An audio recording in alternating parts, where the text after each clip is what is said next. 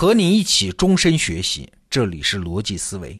今天啊，咱们讲一个关于技术垄断的故事，但是不是发生在今天，而是二百多年前。话说啊，当年英国爆发工业革命之后，掌握了全世界最先进的技术，尤其是纺织技术。而周围的那些国家呢，比如说法国，那就很眼红了，想尽各种办法，总想把英国的技术给弄过来啊，甭管是买过来还是偷过来。那英国当然不答应了，这是我的核心竞争力。于是严防死守，在二百年前就上演了一场关于技术的攻防大战。那这场大战主要是三个战场，第一个战场呢是挖人。因为我们都知道，技术是掌握在人的手里啊。窃取一项技术最直接的方法就是挖人嘛。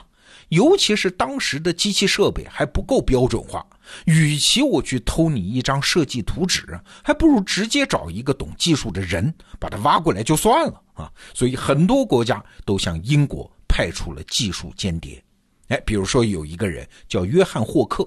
他本人是英国人啊，但是后来偷跑到法国，成了法国人派驻到英国的技术间谍。哎，他就偷偷摸摸在英国民间招募了一大批纺织技术工人。请注意啊，这在当时的英国法律当中是犯法呀，是要坐牢的呀。哎，他把这批工人呢就带到了伦敦港，为什么？那儿乱嘛。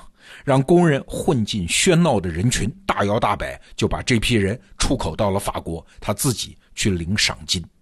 后来就是这批工人成了火种，把机械纺织技术传遍了整个法国。所以当时英国有一家报纸叫《事件日报》，就是后来的《泰晤士报》啊，是这么评价霍克这个人的：说他对英国造成的破坏和伤害，可能比英国失去美洲还要大。哎，你看这是多么严重的损失啊！这是第一个战场，第二个战场我们都知道就是比待遇啊。就像当时美国的宾夕法尼亚州就规定，只要你能造出英国的棉纺设备，就给你一大笔钱，不管你是什么身份，是偷渡来的也好，流亡来的也好，都无所谓，我只认你的手艺。那英国这边啊，是早就做好了防御措施。早在十八世纪初，英国就制定了禁止技术工人移民的法律，在边境设了很多关卡，只要发现谁带了设计图纸或者是纺织工具，对不起，东西扣下，人呢不准走。但是你想，重赏之下是必有勇夫啊！英国国内这群正当年的小伙子，在国内论资排辈，什么时候才轮到他出头啊？那怎么能挡得住外面真金白银的诱惑呢？哎，比如说后来大名鼎鼎的美国工业革命之父，叫塞缪尔·斯莱特，就是这个时候前往美国的。当时为了避免被抓啊，他还乔装成了农夫混过了海关。到美国之后，没用几年就建造出了和英国一模一样的纺织流水线，他自己也成了纺织大王。这是第二种技术流失的方式。那还有第三种方式，英国这回啊是毫无防备。怎么回事呢？你想，英国之前对纺织技术是严防死守，因为这是他们引爆工业革命最重要的技术嘛。但是对有一项技术，哎，就没那么重视了。而他们不知道的是啊，这个技术要是拿到别的国家，是足以让它脱胎换骨的。这就是运河技术。因为英国是个岛国嘛，它的海岸运输业可以通过潮汐进入很多河道，通过运河一直深入到城市。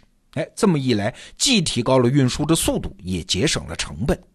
所以原来啊，英国人对挖运河是很有热情的，他的运河技术也堪称一流。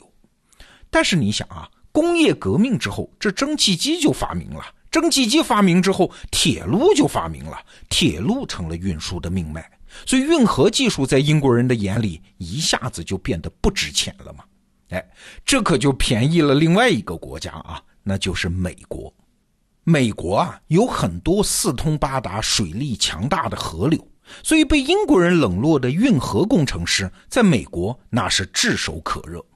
一七九一年的时候，费城的商会就成立了改进道路与内陆航行协会，高价招揽运河工程师。随后，美国人就开始大修运河。整个国家，他们有的是国土，有的是资源，关键缺盘活这些资源的手段啊，而运河就是这个手段啊。其中最著名的就是1825年建成的伊利运河，这是第一条贯通美国东海岸和西部内陆的运河。它不仅加快了运输的速度，更把运输成本降低了二十倍。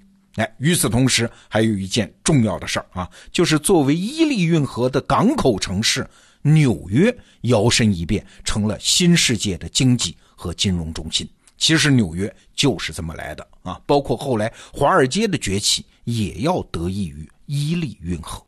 好，我们来总结一下啊。刚才我们讲的是二百年前的英国本来是世界上首屈一指的技术大国，但是这个优势啊，它陆续失守了。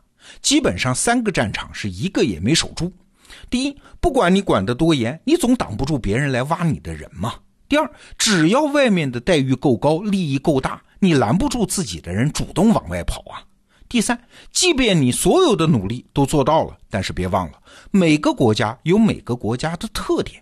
你不在意的技术，对别的国家很可能是大宝藏啊！所谓“此之毒药，彼之蜜糖”嘛。你严防死守到最后，也没准守错了地方。好，这就是两百年前英国的故事啊。但是说到这儿啊，这还是一个老套的故事。现在西方发达国家对咱们中国也是这套思路，严防死守技术。结果呢，我估计啊，也应该是英国那个结果。两百年了，这个故事都没有变过。不过，我今天说这个话题是想开个脑洞。如果是在今天，如果不是国家，而是一家公司，你现在手里拥有一项核心技术，那你看到英国两百年前的遭遇，心里就很糟心嘛？因为无论怎么赌，你都赌不住这项技术的流出。哎，那有没有别的办法来处理这个难题呢？事实上是有的啊，那就是向相反方向跑。干脆把技术给公开了，最典型的就是特斯拉的老板埃隆·马斯克。二零一四年，他就宣布把特斯拉所有电动车的技术的所有专利全部公开，大家随便用。哎，问题来了，他为什么这么做呢？是为了占领所谓的道德高地吗？啊，他道德高尚吗？啊？那对一家商业公司来说，这个代价好像也太大了一点啊！好不容易确立的技术优势，说放弃就放弃了吗？哎，所以这背后一定是有理性算计的。正好啊，我们在去年也把得到 APP 的品控手册，就是关于怎么做一个内容产品的全部技术，也做了开源。你现在在得到的首页搜索“品控”两个字，就是品质控制那个品控啊，你就能看到它。所以啊，我是能理解埃隆·马斯克为什么这么做的。核心原因是两个：第一是市场发展的速度在变化。你想啊，二百年前英国人的纺织技术被法国人拿走了，那就是实实在在的损失，就是竞争力的丧失。但是现在不一样了啊！现在这个时代，一个全新的市场从开拓到成熟，那发展是非常快的。而一个市场成熟的标志是啥？哎，就是头部企业会享有极大的优势和红利。埃隆·马斯克之所以要公开所有电动车的专利，就是要让其他的企业、全世界的企业都来进入电动车的领域，一起把蛋糕做大。把电池啊、充电桩啊等等基础设施给做好，把上游的供应商的力量给吸引到这个产业里来，把用户给教育好。你们不应该买传统的汽车，应该买电动车。那到头来，蛋糕做大，市场做大，特斯拉作为这个行业的领军企业，它自然就会享有极大的利益。哎，这是第一笔账。第二笔账呢，是现在企业竞争力的核心也在发生变化。在过去的工业时代，企业的核心竞争力是啥？主要是两条，就是资本和技术。而现在是啥？哎，就一个东西，叫人呐。只有当你聚集了最多的有创新力的人，你才能持续创新呢。那怎么能吸引有创新力的人呢？光靠待遇是不行的，你还得让那些牛人看到自己加入的是一家很牛的公司，是创新力的源头的公司。所以你就要公开一部分技术嘛。那个道理咱们都懂啊，要金子就不如要点金术。现在也一样啊，你要技术就不如要能源源不断产生新技术的人才。所谓公开的技术，那是过去的技术，过去的技术公开了就公开了嘛。未来的技术，那才是一家公司决胜的关键。公开你的技术看起来是损失，其实这有两个效用：第一，既锁定了其他公司的技术发展路线；第二，还吸引了业内第一流人才的加入。哎，你算算账啊，这是一笔再合算不过的买卖。你看，拥有优势和快速持续的拥有优势，这是完全不同的两回事啊！表现出来的动作也完全相反，一个是控制技术的流出，一个是干脆公开技术。哎，我多次讲过啊，我今年听到的最有启发的一句话就是：一个真理的反面，可能是一个更深刻的真理。哎，就是这个道理。好，这个话题我们先聊到这儿，明天见。